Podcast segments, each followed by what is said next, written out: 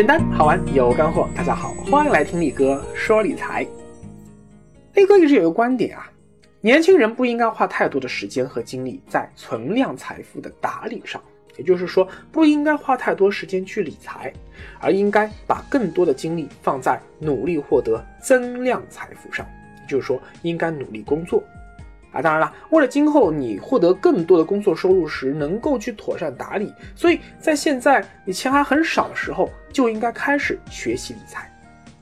这么一来呢，就有人会说了呀，李哥，你这是站着说话不腰疼啊，净说风凉话，这都正确废话。我当然知道啊，这个增量财富很重要啊，但问题是我没有办法眼下获得更多的增量财富啊。你看我工资就这么点，哎，你叫我怎么获得月薪上万的工作呢？今天力哥就来和你具体聊聊这个问题。力哥啊有一个职业规划选择三步走的逻辑：第一步，找到自己真正的兴趣所在；第二步，找到自己性格最擅长的职业所在；第三步，发现未来最有前景的行业。完成了这三步功课后，接下来你就做一个排列组合。最理想的状态是什么呢？是找到的自己性格最擅长的那若干个职业中。与自己的兴趣有若干个交集，啊，然后在这些交集中寻找未来最有前景的行业作为自己的职业发展方向。如果你的性格所擅长的行业中没有自己感兴趣的，那到底是呃优先去做感兴趣的呢，还是优先做擅长的呢？我觉得应该是优先做感兴趣的，就是在自己感兴趣的行业中寻找到未来最有前景的行业作为自己的。职业发展方向，你看非常清晰了吧？但问题在于哪里呢？问题在于很多在校大学生在和我交流这个问题的时候啊，上来就回答说：“哎呀，力哥，我不知道我的兴趣在哪里，你告诉我吧。”或者有的人更更干脆说：“我没有什么兴趣。”其实呢，这也不能全怪大家啊。这个之前我记得就有个励志给我留言啊，说：“嗯，中国的教育制度下，居然还能产生出力哥这样的奇葩。”可谓奇迹，真的，中国的教育制度啊，不但它不是说要培养一个孩子的兴趣，呃，也不是为了培养一个人健全的人格，它实际上是要扼杀孩子的兴趣。那这么一个制度，如果你刚刚进入大学，你还没有摆脱应试教育在你身上的深深烙印，那你可以试着多在大学里参加一些个社团活动啊，或者是一些社会活动。试着去建立起自己的兴趣。力哥一直说啊，没有信仰的民族是很可怕的，而一个没有兴趣的人，则是很可怜的，因为你什么都不爱，那和行尸走肉有什么区别呢？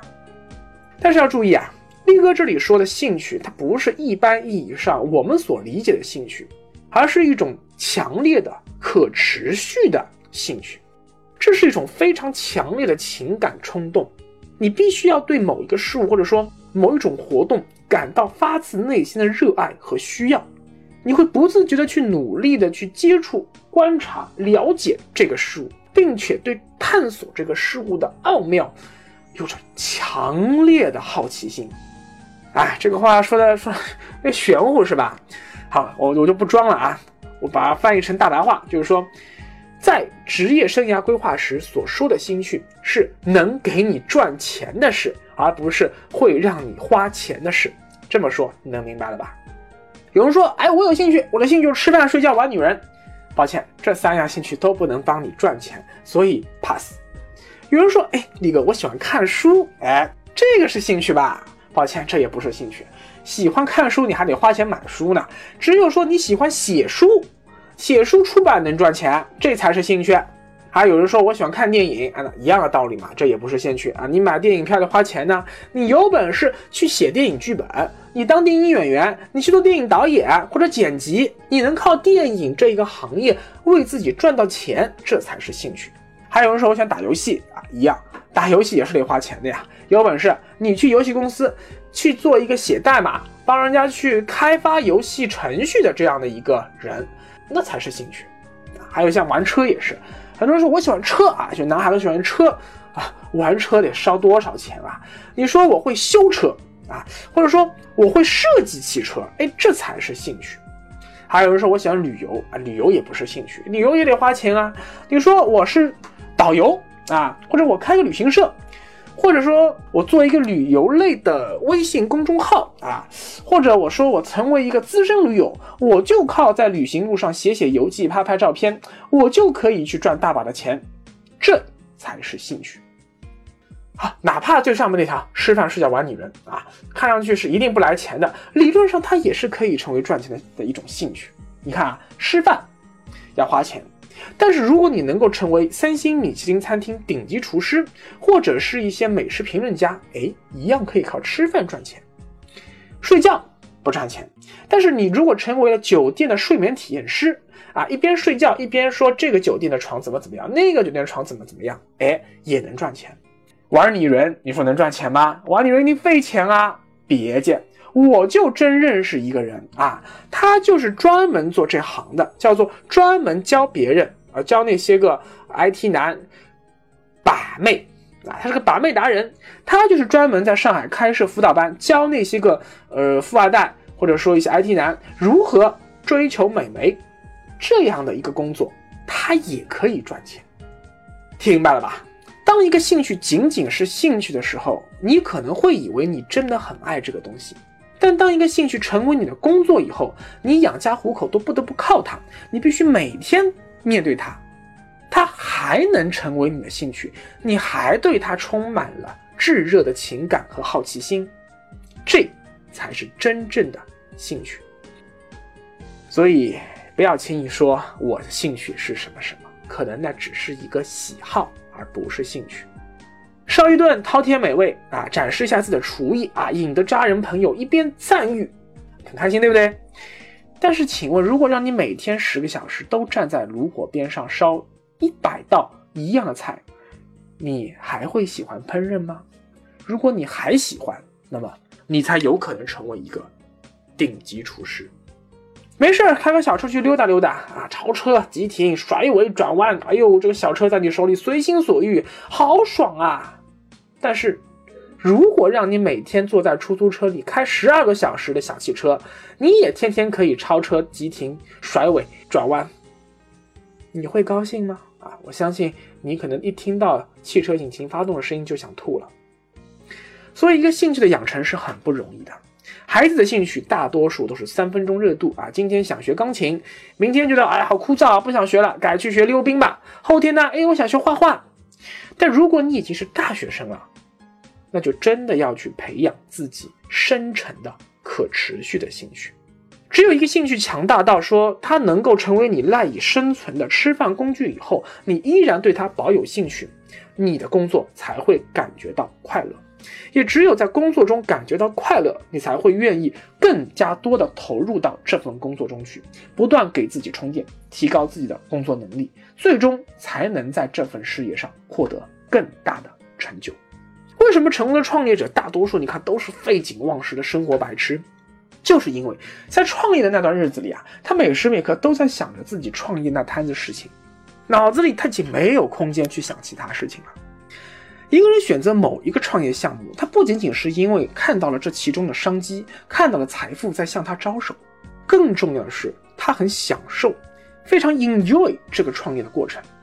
他乐在其中。他是一只杀红了眼的战斗机啊，在创业遭遇到艰难险阻的时候，他内心就是有一种强烈的欲望，哎呀，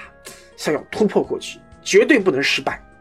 啊！就打一个不太恰当的比方吧，就像一个美女在你面前搔首弄姿，那你就会有一种强的欲望，想要去放一炮。当一个人的兴趣和他的职业结合的很紧密的时候，那就会产生非常强的能量。因为工作所需啊，那个力哥我就不得不每周码字。你看每周还要录视频什么什么的。但是久而久之，因为我每周码字，每周要录视频节目，导致我的写作技巧越来越高，我的演讲能力越来越好，越来越会写，越来越会讲。而我又非常喜欢这么一种状态。也是因为工作所需，我不得不每天学习，逼着自己学习大量的理财新知。因为不停的学习理财、思考理财，所以我头脑中间的关于泛理财的知识体系，它就搭建的越来越完整、越来越宽广、越来越缜密。而且我也很喜欢这件事情。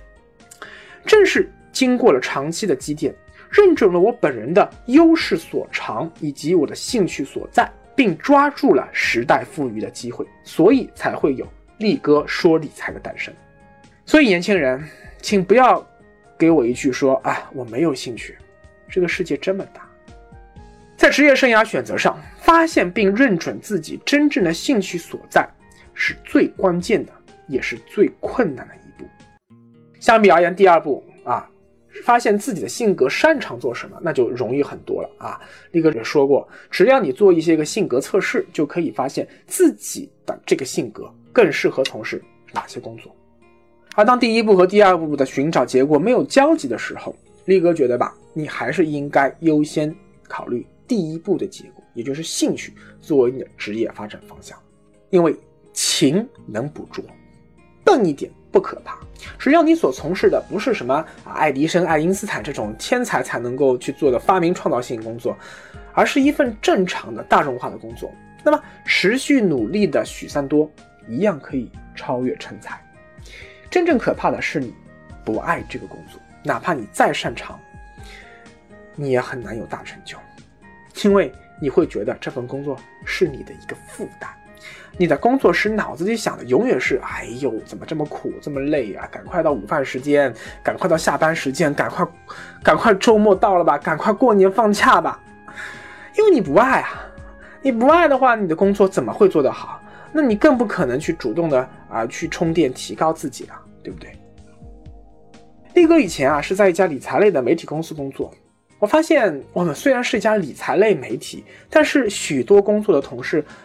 到现在还是理财小白，很奇怪吧？你说这家公司就是长期教别人怎么理财的呀？但是因为他们本身的工作可能只是行政、财务、法务、人事、发行、广告，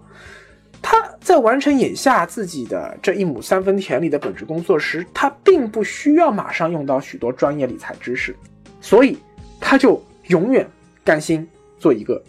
理财小白啊，做一个。这种呃，做一天和尚撞撞一天钟的这样的一个一个混日子的人啊，只要舒舒服服拿这份工钱啊，不要出岔子工作哎就行了。那你想，虽然身边有这么好的一个学习提高自己的理财环境，但是又有什么用呢？因为你根本不爱。兴趣不但应该是你最好的老师，兴趣也应该是你学习的动力来源，兴趣更应该是你赚钱的最佳手段。反过来说，如果你有兴很多兴趣啊，也很多也有很多擅长的行业，第一步、第二步产生了不止一个交集，那么，就像我刚才说的，你要选择其中最有前景的行业。有些工作啊，职业属性比较强，行业属性比较弱，比如说像行政、法务、财务这种工作，不管在这个企业还是那个企业，这个行业还是那个行业，你一旦掌握了这个职业的相关技能和经验。呃，不管在哪里都比较容易上手，而有些工作呢，属于行业属性特别强的啊，特别是一些纯技术类工种，比如说啊，金融啊，呃，IT 啊，房地产啊等等。一旦你进入到这些行业，你所学到的这些本事，往往只能在这个行业中有用武之地啊，跨出这个行业就只能干瞪眼了。那力哥是什么建议呢？我觉得吧，你要让自己成为一个复合型人才，既需要。累计能够跨行业的职业生存能力，在你的纵向上能够吃得开啊，防止说单一行业如果出现大势所趋的集体性衰退，你的职业生涯不会跟着这艘 Titanic 哈一起沉下去。更重要的呀，是在某一个行业中建立起自己强大的横向的专业能力、工作经验和人脉网络，让自己的工作能够在某一行业里吃得开。假如你现在二十二岁，大学毕业，到你二十五呃六十五岁吧，对，我们以后六十五岁退休，中间有四十三年时间。站在四十三年前的一九七四年往后看，你看一下，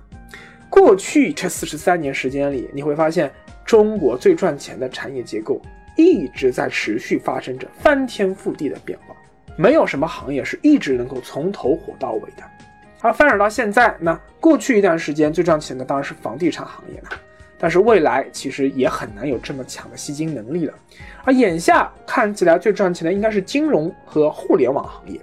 但是这些行业的好日子还能有多久呢？这个没人知道答案。年轻人在选择一生的职业发展规划时啊，一定要居安思危，不能只顾眼前，而要看到未来长期的行业发展变化趋势。不一定说我就是选眼下最赚钱的行业，但是你要选未来趋势上看会越来越赚钱的行业。那么问题来了呀，未来二十年、三十年，中国什么行业会吸引越来越多的资本，产生越来越丰厚的回报呢？这当然是见仁见智的啦。力哥个人的看法仅供参考啊！我之前说过很多次了，有三大行业是我认为未来二十年中国最有前途的：泛理财、泛娱乐、泛健康。正所谓男怕入错行，女怕嫁错郎。虽然说啊，不管什么行业，最底层岗位的收入都低啊，一旦做到顶层，都可以成为有钱人。但如果你进入的是一个朝阳行业，你的收入增长空间、跳槽空间，乃至于创业机会。都会远远超过一个夕阳行业。如果你现在是在一家呃钢铁、煤炭、化工这种这种行业工作，那不管你怎么努力，未来这个行业中发展的前景都必然会比较暗淡。好了，年轻人，现在你知道如何找到你的增量财富了吗？